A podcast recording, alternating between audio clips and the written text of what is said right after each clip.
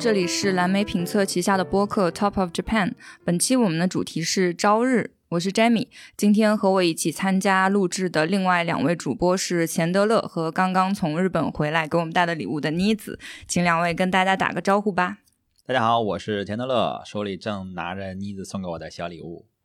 大家好，我是妮子，依依不舍的从日本国刚刚归来。嗯。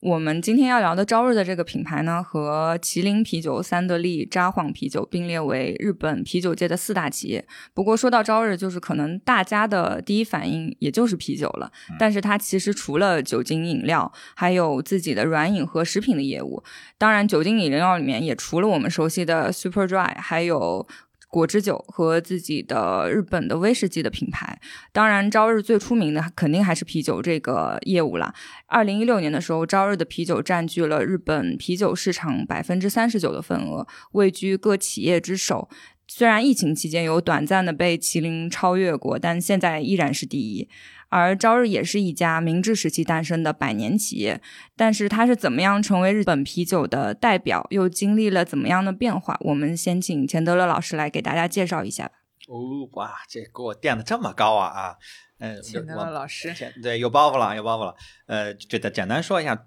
那个。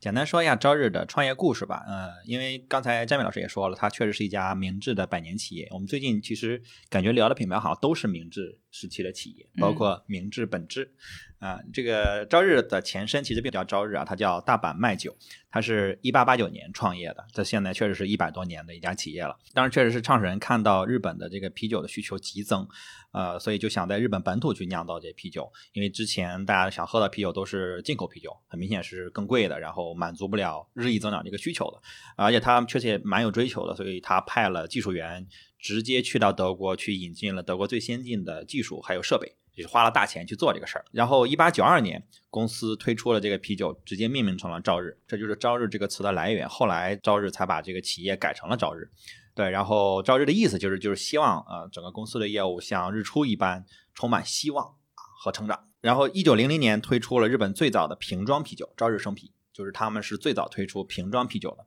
同时，呃，他们也是最早推出易拉罐啤酒的，就是相当于我们看到的瓶装啤酒和易拉罐啤酒都是最早朝日在日本做的。一九零六年，当时日本的三大啤酒品牌就是前三名，呃，竞争很激烈。然后当时为了减轻同行之间那种恶意的竞争，前三名就直接合并成为了大日本麦酒株式会社。呃，能想象就是前三名合并成一家企业，这个。放在现在还是蛮难得的一个一个可能性啊，但是合并了之后，他们就一度占了日本三分之二的市场份额，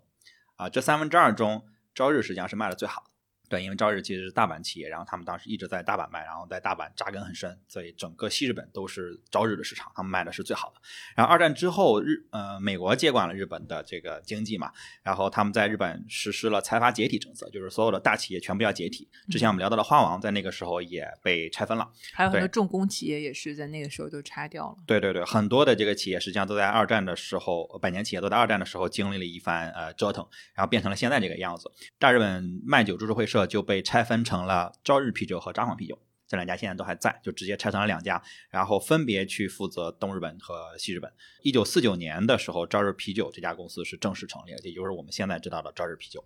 对，后面他们就开始引入了詹米老师刚才提到的汽水啊、威士忌啊、果酒这些都啊开始去做全面的一个发展。呃，但是战后的时候，东京的快速发展是很多的日本人呃去涌入大东京。然后这个，因为朝日大本营在关西嘛，所以朝日的这个销量因为人口的下滑开始逐年的往下走，一度的他们的销量，呃，市场份额只占到了百分之九点六，在之前他们的总的市场份额占到三分之二呢。嗯，所以一度被戏称为昔日啤酒，就是夕阳夕阳的夕，就朝日直接改昔日。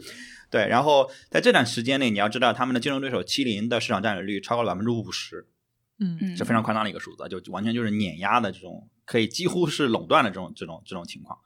对，这个就是一个嗯，你站在什么样的一个趋势上的这种选择，就不是你一个企业能够自己扭转的。是，因为在战前的时候，大阪绝对是日本的这个第一经济大大城市，然后一度它就被提了好几次说要成为首都，但是就是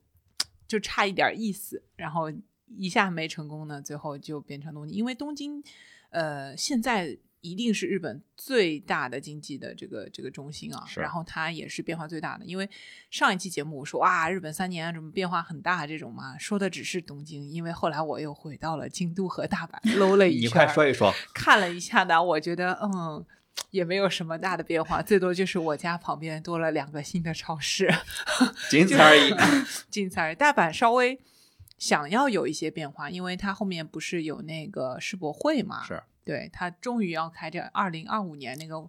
呃，以前开万国博览会之后，不是给大阪留下来了很多美好的记忆嘛？嗯然后一下子腾达了一下，但是这次也是想着这样的心情嘛。嗯，然后这个东京一方面呢，当时为了奥运的时候是做了一波储备，然后后面等于说放缓了，然后就慢慢的就有一些变化。但大阪的话，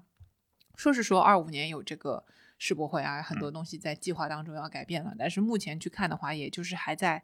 叫一叫、喊一喊的阶段啊，没有看到很多实质性的一个进转转化，对，就是没有什么大的变化，嗯。所以这个大阪之前真的很厉害，包括就是尤其是在战前，他们那个重工业、商业的这种发达程度，嗯都是世界的这个前列了。那个时候的大阪，但是就是在战后，呃，重心整个就移到了东京，然后呢，这个人也少了，然后店也逐渐关门了，就剩一些小的这种呃这种工业吧，还嗯在支撑这样子，所以整个的关系就变成了现在的这个有一点点尴尬的状态啊。嗯所以你说你这个是这个朝日自己的问题吗？未必，但是他就在这么一个大环。境里面，对，嗯变成带成了现在这个样子。嗯，然后刚刚前头说到那个大日本卖酒株式会社嘛，嗯，这个也跟我们中国的这个啤酒酿造有一定的呃小的这个关联嘛，嗯也不能算小啊，因为大家知道青岛那时候最早是被德军占领，就是一战前嘛，嗯，然后过来在青岛先是青岛商人跟德国人合办了一个叫做日耳曼啤酒青岛分公司，然后呢，一战德国战败以后，日本人又占领到了青岛，然后一九一六年的时候，这个大日本卖酒株式会社，刚刚说他们不是也是一九零六年的时候刚合并嘛，嗯然后过了十年就到这儿来，就把这个日耳曼啤酒青岛分公司给买了。买下来之后，就变成了青岛的这家公司，就变成了大日本卖酒株式会社的青岛工厂，啊，然后直到我们这边解放以后，才又把它改成了国营青岛啤酒，也就是大家知道现在的这个青啤。嗯啊，所以最早的这个前身也是跟这个朝日啊、札幌啤酒和那个刚刚说日本卖酒的这个组合是有关联的，嗯，也是一个小插曲啦。对，嗯这这补充一个知识点，就是后面其实朝日跟青啤还有产生过一些关系，就是零九嗯年的时候，嗯朝日收购了青啤百分之十九点九的股份，成了青啤的第二大股东。嗯这是当年日本公司首次成为中国公司的大股东，就中国大公司的大股东。不过后来卖掉了，对，卖给了复兴。嗯，对，这是一个小呃插曲的乱七八糟的知识点啊。嗯，然后复兴又去日本买了很多日本的那个公司，哎，哎，买来买，对，就串上了。对，然后呢，就是在这么一个局势下，就是在呃关西整个相对呃下走下滑，然后朝日已经变昔日的这样的一个局势下，然后八二到了八二年，然后为了改变这个局面，朝日邀请了一个新的社长，叫村井勉。呃，邀请他的原因是因为他在很短的时间内，就是战后很短的时间内重建了马自达，让马自达从原来也是一个相对没落的，呃，几乎也走不下去的一个企业，一下就变变成了日本的很强势的这么一个呃车企。对他呃邀请了这么一个新官之后，他上任就大刀阔斧的搞了改革，然后商标就换成了我们现在熟悉的阿萨希那个鞋体，很凌厉的那个鞋体，嗯也有一些偏男性化一些吧，就是这个嗯银色的鞋体。对，当时我我对这个人其实也蛮感兴趣的，所以我去调研了一下这个崔经勉，呃，能看出我好像对这些改变了企业的创始人或者中间人都很感兴趣。呃，他当时有一个很很有趣的这个想法，确实跟主流的想法会不太一样。呃，他当时呃问了一个问题，就是说朝日啤酒长期失败的根源到底是什么？到底是不是因为人口都去了关东？是不是因为我们的渠道不行，我们的营销不行？呃，他自己他说他觉得都不是，他觉得呃朝日啤酒的失败意味着呃朝日在消费者选择啤酒的过程中被抛弃了。呃，为什么被抛弃了？是因为消费者是懂啤酒的味道，他们认为别的啤酒更好喝。对，所以我觉得是一个非常简单，但是一个房间里的大象。我不相信在这个企业里面的所有员工都能看到这个点，或者是看到这个点，就是真的认为我们家啤酒没人买了，是因为别人家啤酒更好喝，这个很直白，但是其实就是他认为这个新社长认为是事实根源，而且他觉得消费者其实是能感受到啤酒的细微的这个口感的差异的，就并不像原来是你可能营销好或者渠道好，人家就会买单，现在就不是了，他们觉得呃你想让消费者心甘情愿的掏钱用脚投票，你就必须造出他们喜欢的产品，这个是其实是我非常认可的一个思路，就是所有的营销比不过你产品力的表现。对，然后他觉得应该去用产品去拉动营销，而不是用渠道去营和营销去硬推，所以他就呃直接把这个公司去相当于做了很多的这个呃改变，然后整个架构都去做了调整。以前的朝日是专家搞开发，然后完全不听市场这边的反馈，就是我们就搞开发，我们就搞所谓的专业的。好的，牛逼的，然后但是市场我我不管，对，所以他就觉得这没办法去适配消费者口感上的变化，所以他就把原来几乎没有关联的技术部门和市场部门直接结合了起来，然后让所有的效果交给市场来评判。你可以认为就是做做这种呃 A/B test 的或者做快速的这种测试来去做呃最终去指导研发，对，而且他大量去任用年轻人，让年轻人来去负责这些。呃，这些业务和营销和研发，对，从理念啊、行动、形象各个维度，把公司做了一个大换血。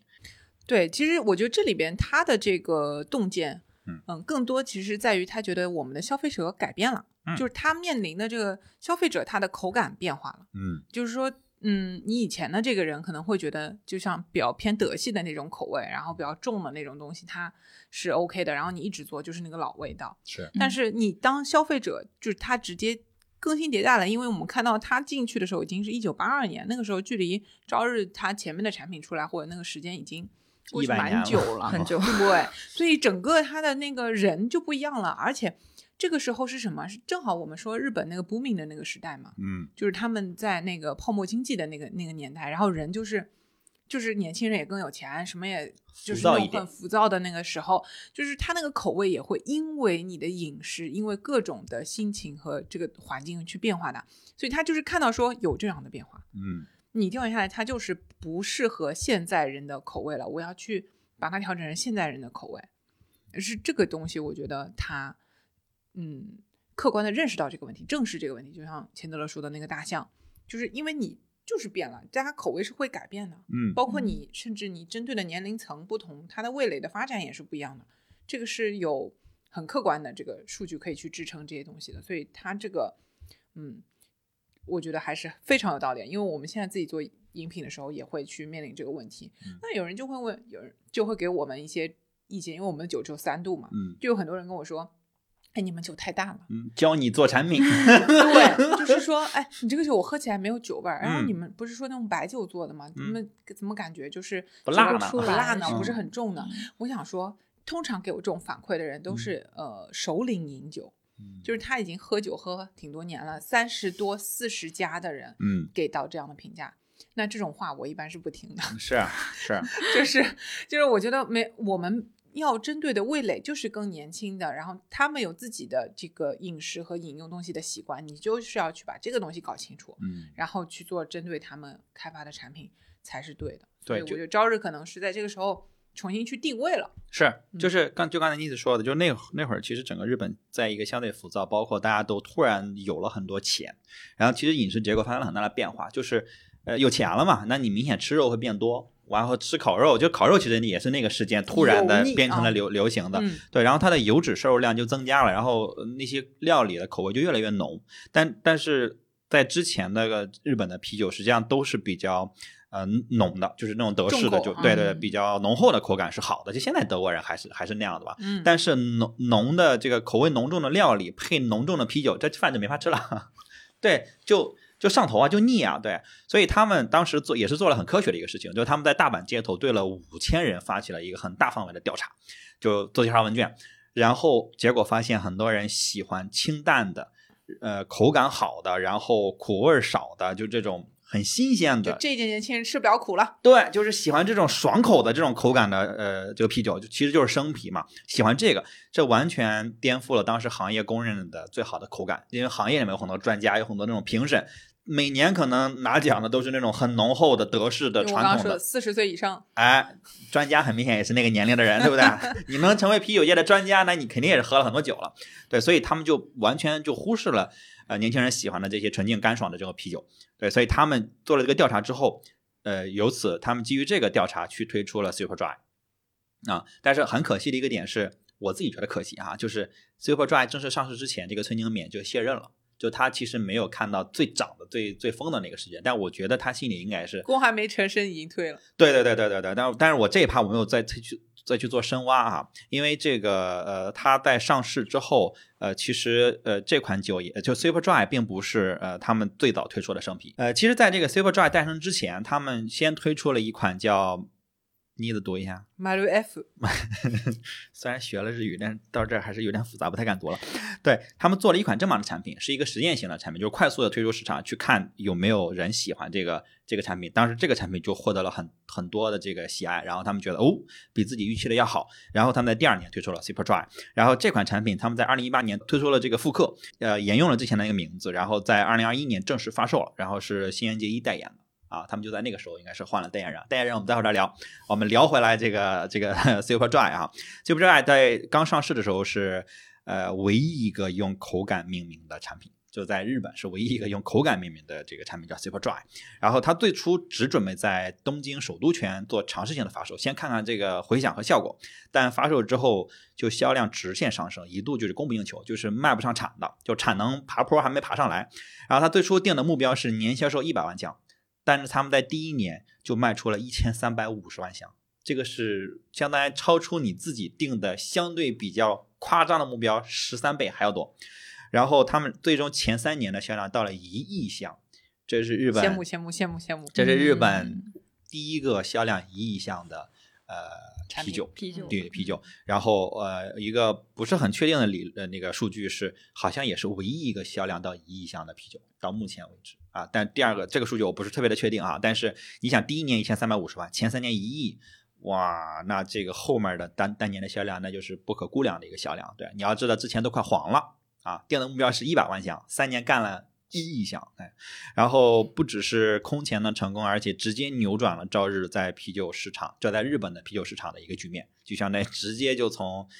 嗯啊昔日变成了对吧红太阳，哎。哎，然后后来其实麒麟啊、三得利、札幌，当然作为竞品肯定也会跟进嘛。就是你看到同行做这么好，然后他们刚开始推出的时候，推出了一些生啤，推出的时候还对朝日产生了一些市场份额的影响，就销量的影响。大家看到新鲜了一定会分流，但很快他们就开始优化供应链。去缩短铺货的时间，然后提升这个新鲜的口味，然后很快他们就继续一骑绝尘。因为生啤这个东西，他们最最初敢叫 Super Dry，实际上就是希望这个口味是非常的爽口和干爽的。然后，而这个口味实际上跟你的生产周期和你喝到嘴这个时间是有相关性的，就是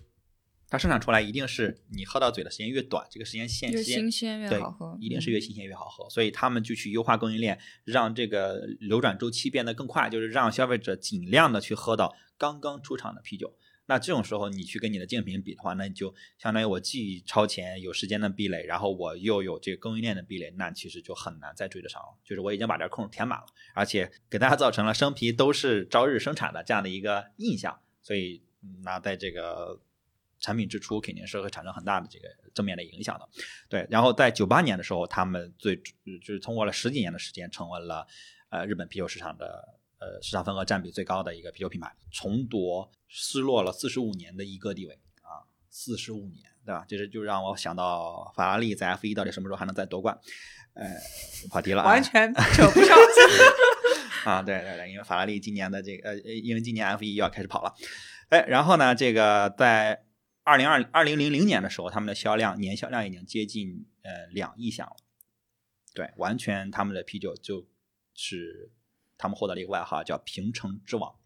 对，这个是非常夸张的，因为这个后面就是八九八年他们开始进军海外市场，然后在海外也获得了很多的这个成功。对，还有一个这个呃奇怪的知识点啊，就是朝日的总部啊就在浅草旁边，有一个这个专门有一个 Super Dry Hall。呃，去过浅草的朋友一定看到过那个屋顶有奇怪的金色装置的那么一个东西，就是你从浅草地铁站出来，你一定会看到河对岸、水对岸有一个奇怪的金色的，对吧？嗯筋斗云或者小蝌蚪，或者大家都 称它为黄金大便。对我在那儿拍过好多照片，对，因为它太奇怪了，就在那儿金灿灿的，尤其太阳好的时候，它金灿灿的就。这个东西非常非常的大 版，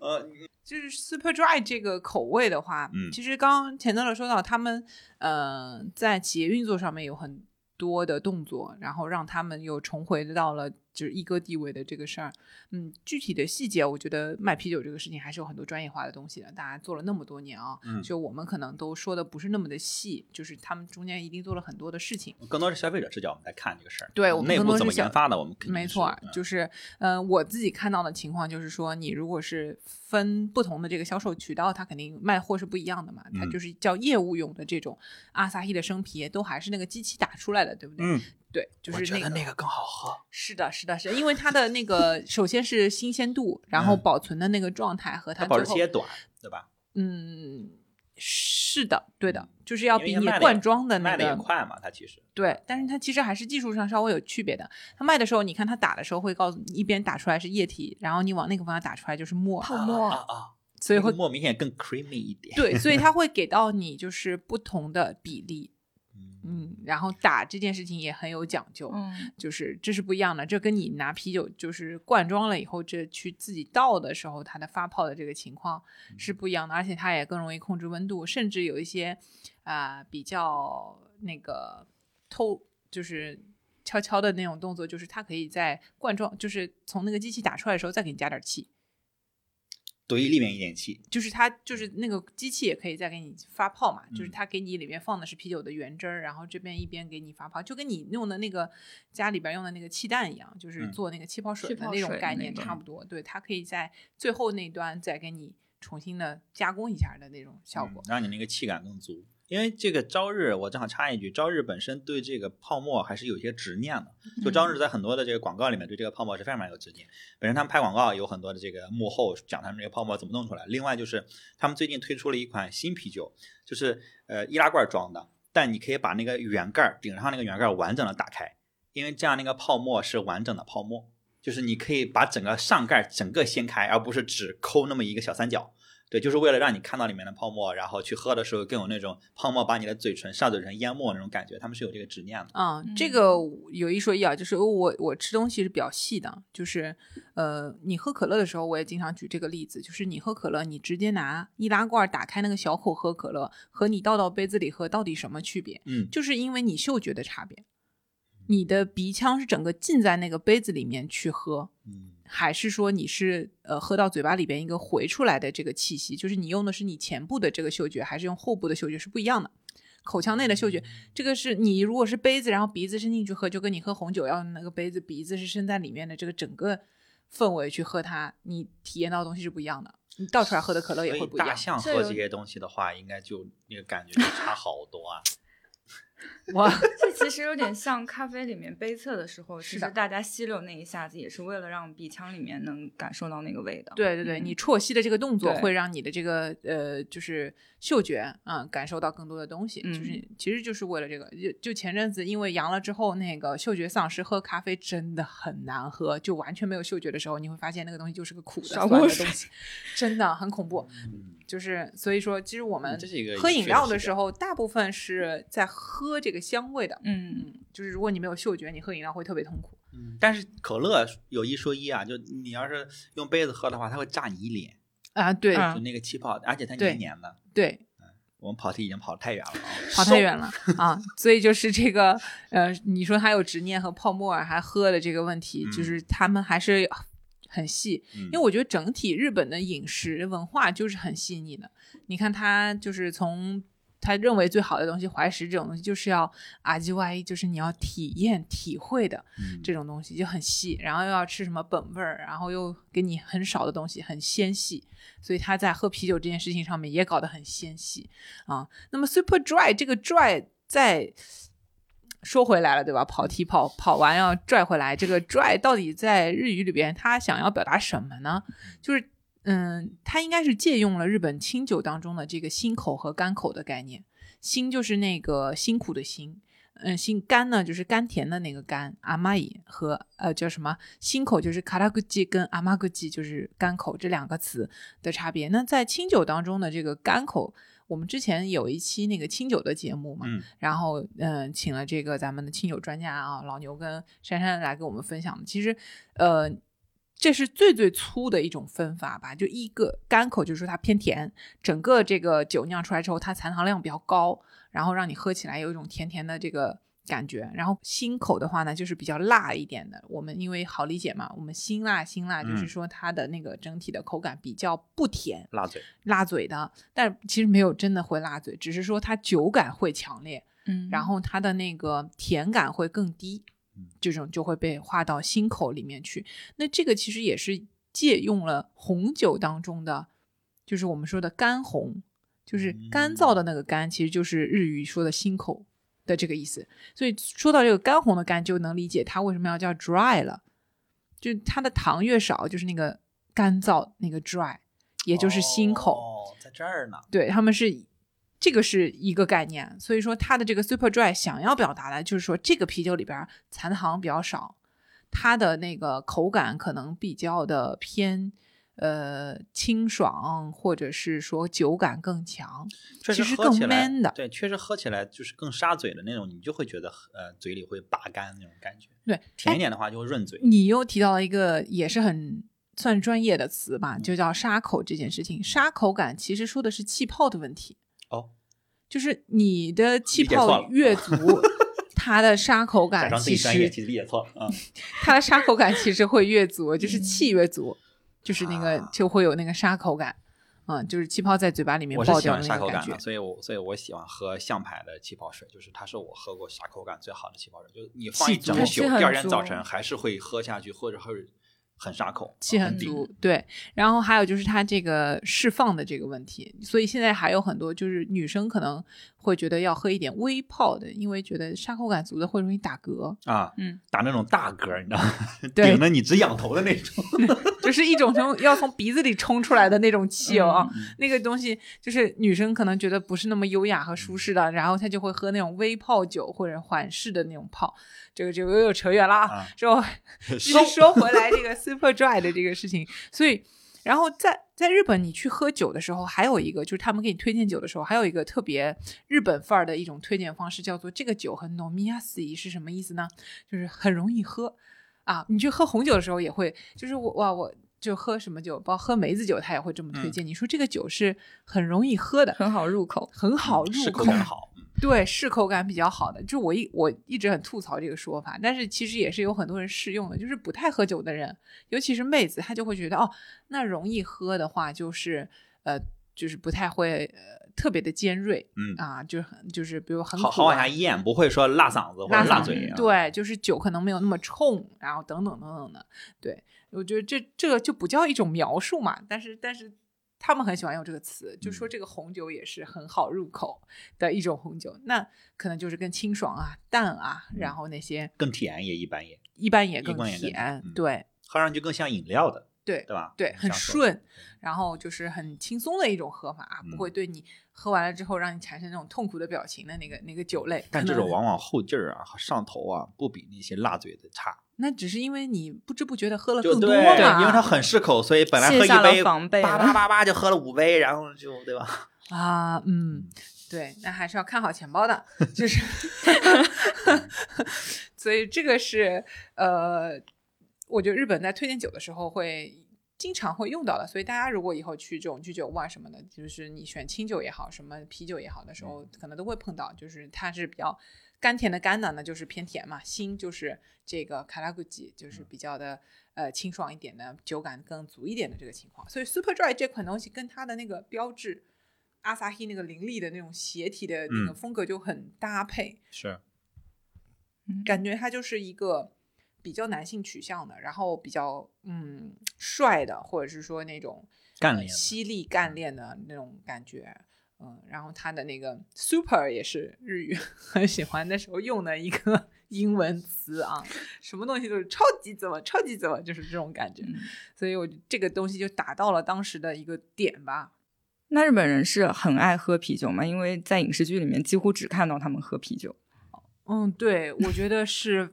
不管是从文化传达上还是真实的情况，都是这样的。就是说，你到那个嗯居酒屋坐下来，首先他们居酒屋已经形成了一种非常大的压迫，就是你坐下来一定要点喝的，点酒，嗯，对，先点喝的对，点喝，对，你可以不喝酒，嗯你可以点乌龙茶，但这个乌龙茶也要收钱的，你不可以只喝热茶，几乎嗯，就没礼貌，嗯，就也，其实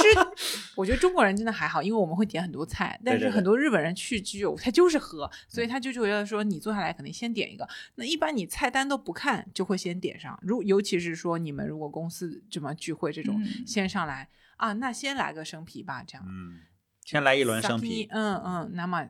一酒这样子，嗯或者是那么酒。就是这这个 nama 说的就是那个生啤，就是嗯生这个词，所以就先喝一个生啤，然后再看看菜单点什么喝什么，后面再要换什么，就是先润润嗓子。尤其是大夏天这种进嗯，去那个冰的生啤，肯定得先来一个，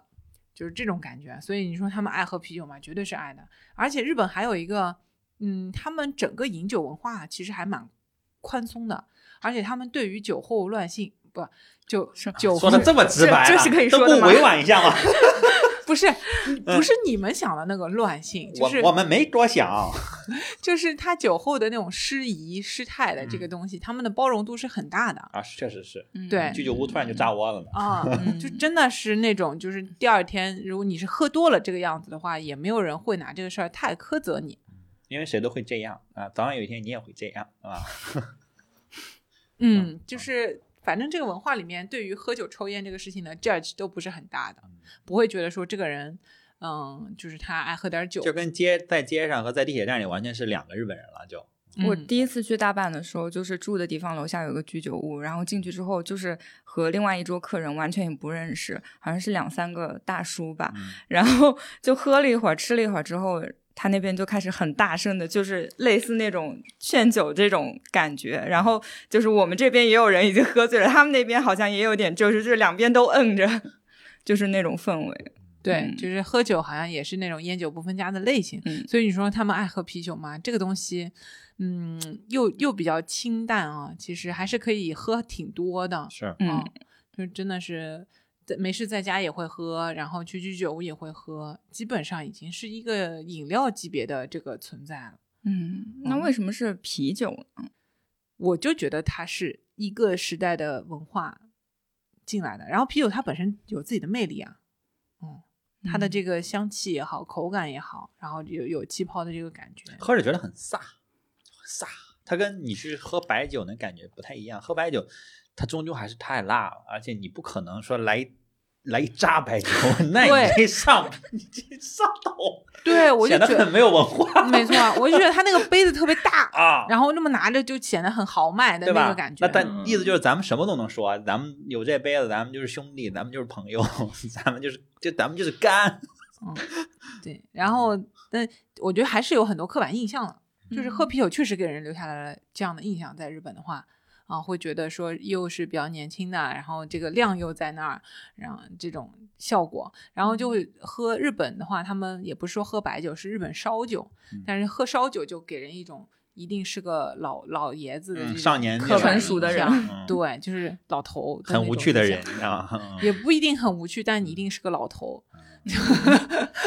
就是可能是个可爱的老头，但、嗯。但就是说会有点年纪，嗯。嗯，然后才会喝那样的烧酒啊什么的。然后喝日本酒呢，又感觉你也不是随便就能喝，喝得配特定的食物，嗯。嗯。嗯，就是不是说去居酒屋吃个串，你来个日本酒这样子的。但最近也越来越多了，嗯，它这个东西也有历史的变迁在里面，嗯，一代一代的人过来之后，他会越来越对这些东西就是没那么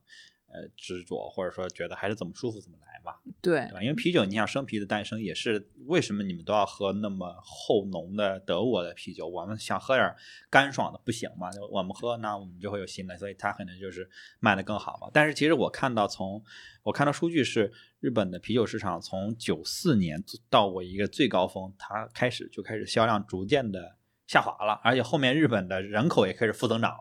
就总人数也在开始往下、往下降了，是完全是因为人口的原因吗？还是还有别的因素？为什么日本人给人感觉就是消费啤酒变得少了？我们自己因为做酒的时候去看日本市场的这个调研，会发现一个数据，就是除了呃这个啤酒以外，其他的这个低度酒啊，它有一个十几年的增长。你可以说是这种其他低度酒对它的一个市场的挤占，嗯也可以说是还是前面聊到的，就是大家的口味变化了。就不想喝这个东西了。对，连啤酒啊都会觉得说，呃，它那个可能口感的问题或者什么的。然后还有一个就是酒驾呀，这些问题也更多了，可以喝无酒精的人可能也更多了。嗯然后呢，这个再加上确实，呃，啤酒这个发酵啊、尿酸啊这一方面，就是有一些健康风险的担忧也嗯变多了，是，对它整体就会受一些影响。就是健康饮食的这种风潮，主要是因为日本饮食大部分也是海鲜类嘛，是所以这个啊尿尿酸和痛风的问题 也是困扰日本很厉害。为什么会有人经常要从日本搞痛风药回来呢？嗯不就是因为那边药这方面的药走的比较前比较？先锋。嗯，对，就那为什么会走到前面呢？这不是受苦的人多吗？就好像有些地方的肛肠医院就很发达一样，对吧？他们吃辣嘛，对吧？哎对吧？那 最好的肛肠医院又在哪儿？突然到了这些问题上，对，它是有相关性的，它是有相关性的啊。钱德勒的这个肠道问题确实对肛肠很了解。对，查了一下，发现哦，最吃辣的地方肛肠医院是最好的。对，对就这个这个确实是因为我自己，呃说实话，我对啤酒的感情，呃，不能说感情，感我对我对啤酒的需求是很不稳定的。就有段时间就会特别想喝，然后就会说我买好多，就是一直一两箱一两箱家里囤，然后一直喝一直喝。但有段时间就会想，我完全不要喝啤酒了，我再也不想喝啤酒了。我就觉得为什么要喝啤酒？就没劲，就是喝起来就很胀，然后很就是也也不那么健康。然后我的教练有时候说你少喝点，尤其晚上少喝点。我说那白天谁喝这个？谁中午喝啤酒？那得是晚上喝。然后就，但是就是最近我又突然想喝了，就是就特别想喝。然后就是晚上有时候会搞一搞一瓶，搞一搞一个易拉罐儿喝一喝，就是不是那么的稳定。但我自己也没有找到特别的原因，就是有有段时间可能就会想喝这个，就是我的口味可能一直在变化，就不像是不像是可能。我爸就对啤酒非常的执着，就是几乎每天都要喝，呃，一两罐一两罐这样喝。他长期坚持就就喜欢喝这个味儿，但我一直没有定下来一个我觉得有时候也不是说坚持，它就是一个习惯啊动，作，就是啊，就是啊，很难受。啊，嗯可不嘛，嗯，对的，所以这个就是我看还是看个人啊，然后跟时代变化有关系。所以现在你看，我刚刚说了，居酒屋坐下来先点一个生啤，对吧？嗯。然后另外一个跟它可以说可以有相当的东西，就是那个 highball，嗯。嗯，就是当 whisky 起来了以后，哎，这个在居酒屋坐下来，那么除了喝啤酒的人啊，大家还剩下一半可能就会。可能不到一半一点，就是嗯会不喝啤酒的人里面至少有一半会点这个 highball，嗯然后女生可能呃梅子酒啊，然后或者一些水果类的这种酒啊的点击率就会很高。对，但就是其实是一种简单的鸡尾酒的这个概念。嗯，这个是刚刚季老师说的日本到底爱不爱喝啤酒的问题。我觉得大概率上还是比较爱的，他们的这个消费量也够，嗯嗯，然后又比较清爽。就其实还是说低度酒的这个需求是比较高的。嗯就度数不要太高，然后有点气。日本人真爱气泡啊，就是什么东西就是要带气泡发泡的。嗯，便利店的酒大部分都是有气泡的酒，对他们广告里面也会强调这一点。就这种感觉。对对对对啊对对，你喝没气的，你这样会显得很 衰。你又没气，你啊啥呀？就是那种爽嘛。那后来像现现在广告不是已经规定了，不可以咕咚咕咚那个声音、啊不可以出来了，嗯就是觉得说这个有潜意识的这个影响啊，嗯，就让人觉得很爽。那个啊也不可以了，就是我们这开头属于是违法的。法法律也管得很宽啊，法律管得很宽。管得很细，管得很细，他们嗯，一点一点的。那有人会提出来这些异议嘛？对，所以这个他们喝啤酒基本上也还是从舶来品这个方向来的，然后后面就会觉得说啊，那喝啤酒就是变成文化象征了啊，是年轻人啊，很有朝气的这个感觉啊，跟这个喝烧酒的人就区分开了。不是一个年龄段的，嗯，对我们不是一个年龄段的，对。然后朝日其实，呃，在在中国市场做的也还也也也很好，因为他们九四年就进中国市场了嘛，然后其实这么些年跟中国的很多啤酒品牌就产生过交集，比如刚才提到的青岛，然后跟燕京，其实他们都有过一些。呃，关系之前，呃，北京的朋友可能还记得，当时有一个啤酒叫北京啤酒厂，就当时实际上是朝日控股的，他们在北京生产，然后这个啤酒也是一度供不应求啊，北京啤酒，但是后面就，呃，就消失了吧，就没有了。对，那这个其其这段历史我不是特别清楚，就是因为我我我没有喝过，但是我问了一些北京的朋友，他们都还觉得哦，就这个就还是印象还蛮深的。对，就是北京啤酒。对，然后我们不懂，我们上海人喝的都是立波。你看看，对，然后他们在后面就是近些年来，他们其实也收购了很多呃其他的饮料品牌、食品品牌和一些酒品牌，包括威威士忌品牌。对，然后重点点一下，他们在一二年收购了我们都很喜欢的科尔必斯。啊，对，然后大家也能看到很多在便利店里其实买到很多的饮料，哎，你看后面商标哦，阿萨希的啊，朝日啊，这也是招惹，那也是招惹，就是给人这种感觉，就给人这种可口可乐的感觉，就是啊，这也是可口可乐，那也是可口可乐，对。对我自己的感觉，他们在品类上其实创新的真的不多，因为你嗯公司可能大了以后，它确实是就是依赖它它原来的这渠道上，它可以去嗯收一些不同跟它不同品类的，不是产生直接竞争关系的这个品牌，嗯，然后去买，反正这个渠道都做好了。是，那么，嗯，但是我是觉得说这个一致性和他这个深入人心的这个点都比较那啥的，一嗯般般，就是有点跟着别人跑的意思。除了啤酒是他主业以外，其他东西都是有点说，哦，那别人有了，我也要有。嗯，于是我就去这个品类里面找了个小公司。资本层面上的布局可能因为其实他有把自己的海外策略，就是不同市场的海外策略公布在自己的官网上。嗯就是其实大洋洲是比较明显，就感觉是这个市场喜欢什么我就买什么，它其实没有太多研发的部分了。嗯嗯这个是对大公司来说比较容易的。再是说大了以后，你搞研发这种东西也很复杂嘛，嗯然后你自己去建工厂啊什么的，在就创新成本变高了。对。嗯，我不如直接去收现成的，已经有起色的、有成长空间的，然后我用我的渠道直接给你铺满，你肯定让你一下到一百分，或者一下到八十分，对？对对对，我觉得这是他后后期的一个策略。嗯然后，但是其实我在居酒屋里面去自己的感受啊，就是即饮渠道下面，嗯我对品牌是没有那么大执念的。就是说你，我就想喝生啤，嗯，我管你是阿萨黑的，还是你麒麟的，还是你三得利的，只要你在这儿铺了，反正我就是跟老板，我也不会说我要阿萨黑的生啤，嗯没有这个。只会说要生啤，来一扎生啤就完了。对然后就跟他说 OK，我要一杯生啤，然后就、嗯我当然我可能会啊上来之后看到是麒麟或者阿萨黑的怎么样的，嗯然后对于大部分普通消费者，不是天天喝的人来说，你让我分开喝，我也没有感觉他们那么明显的差别。嗯，你除非放一块儿比，那很容易比出来哦，这个怎么样，那个怎么样。但是你让我分开喝，我但很难，就是说我同时点上三个品牌的三杯茶杯，这样看着也很傻。好刻意。不太会有一个居酒屋有三个的，都给你签独家的渠道呀，嗯，对吧？我要铺渠道的时候，我还不给你签独家。而且在国内的日料店，你经常就是点上来说一杯扎啤，然后杯子是阿萨黑的，里面盛的不一定是阿萨黑。有可能是 Hokkaido，对啊对，就就可能之前谈的这个朝日是给他们的的杯子，然后后面跟别家谈了。有什么就用什么对，不过在日本一般都是这个杯子跟这个里边的酒啊，真的 对着。对对，所以就我觉得经营渠道上面说，就是谁渠道铺好了，谁就厉害一点。嗯然后，但是，但是，但是嗯，就我到那个超市里边买酒的时候，那个开价货上面，嗯，哎，我就会选了哪个好喝，你会选什么样的呢？选包装好看的。多余问，我跟你说。真的，也是他们一种他们也也也打击到了我这部分人，就会出那种限定罐儿，就就就比如说春天了出个樱花的，啊花哎，啊夏天了出一个那种烟火大会、花火大会的，然后然后再加一个限定，那就哎更哎，秋天不得不买了就是又又来一个那个红叶的限定，这买了还能还得还得发图呢，还得。对，然后这个，所以这个也是被打击到了。所以这个就是你在超市里面卖的那种易拉罐，它可能口味儿大家的选择就会多一些。嗯嗯，那这样的话，我觉得可能，嗯，目前日本这个三四十到六十岁的这个男男性这个阿萨希的群体还是很大的。嗯，而且他其实，在做这些罐儿啊、限定啊，其实也是为了去讨好女性的呃消费者？哎，嗯对，因为你刚刚说不是九四年以后人口下降了嘛，那你怎么开拓新市场呢？就让更多的女性也喝啤酒呀。原本喝酒没那么多的人，让他们喝。对，嗯，对的，而且日本他们要明的就是二十岁以上才能喝，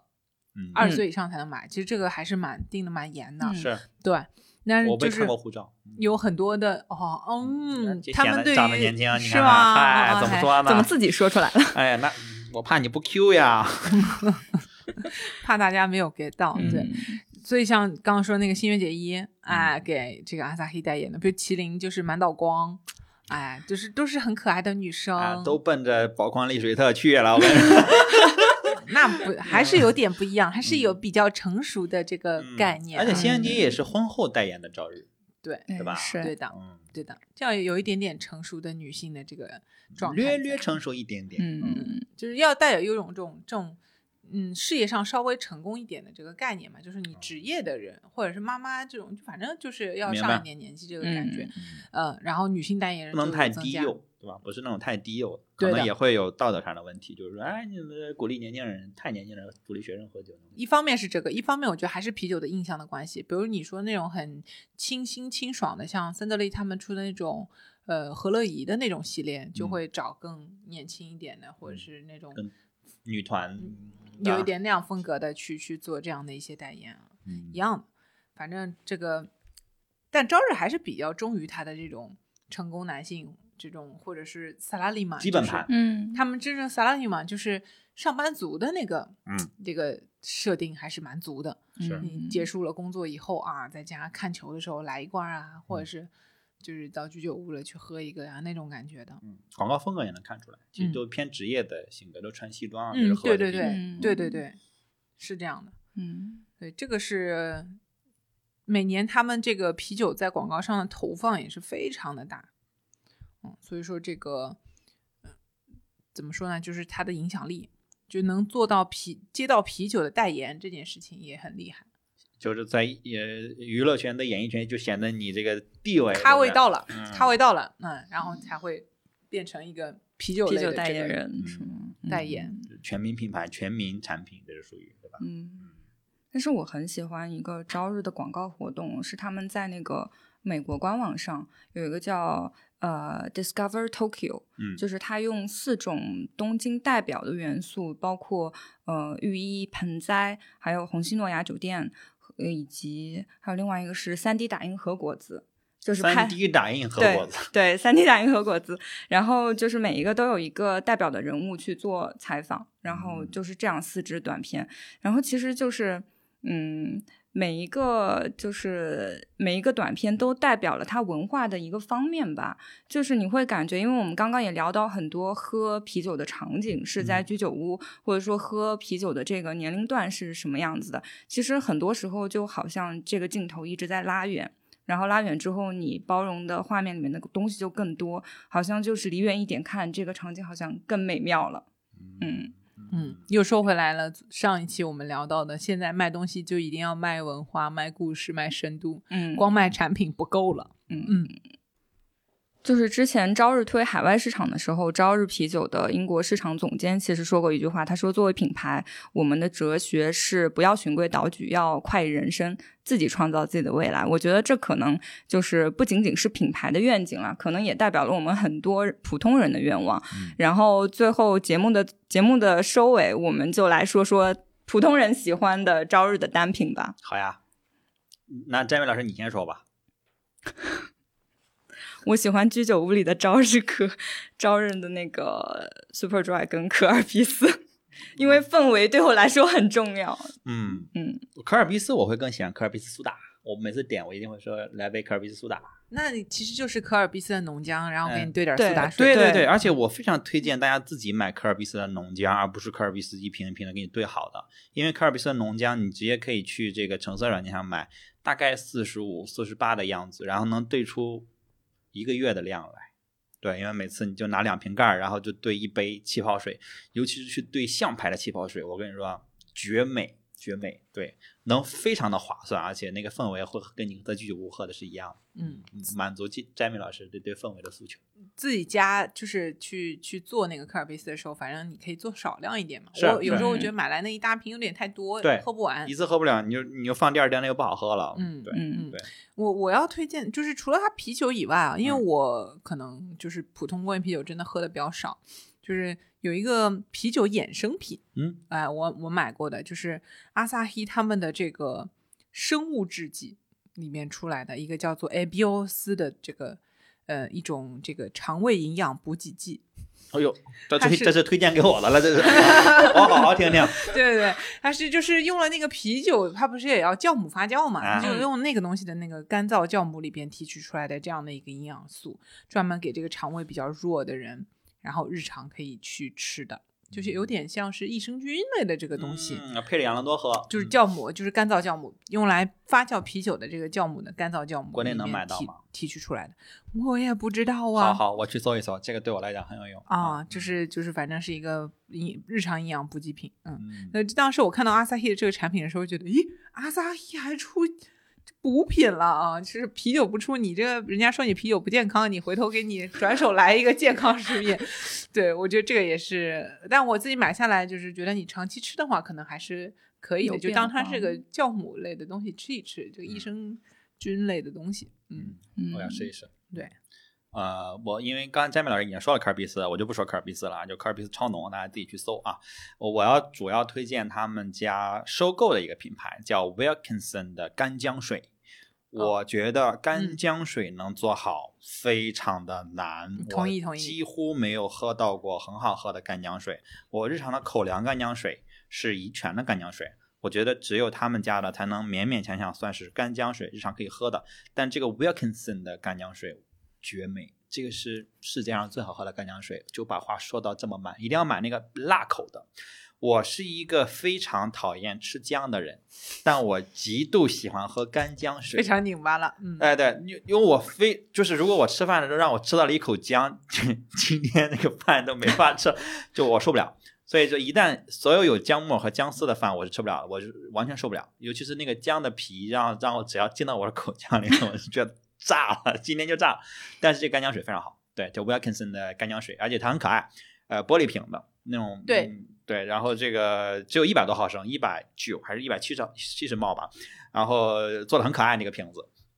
买的话，之前在国内并不好买，然后现在其实已经相对好买了，大家也可以去橙色软件上搜 Wilkinson 干姜水，然后去找那家最便宜的买，大概二十四瓶一百七十二的样子，其他家都要卖到两百、两百三、两百四，只有一家是一百七十二，大家找那家买，因为那家的会送你一个箱子，其他家的箱子还要加十块钱，嗯，就是疯了吧？那个箱子很可爱，很沉，就是那种业务用的那种箱子，二十四瓶装的，很沉，很有质感。呃，但是其实也那个塑塑料那种塑料的对对，？但它不是那种薄的，就一摔就碎，就是你掂起来还是蛮有分量的那种。对，找那家买啊，没有广告，人家也不会给我分成。对，但是我会关注那个销量呢，看你们的购买力了。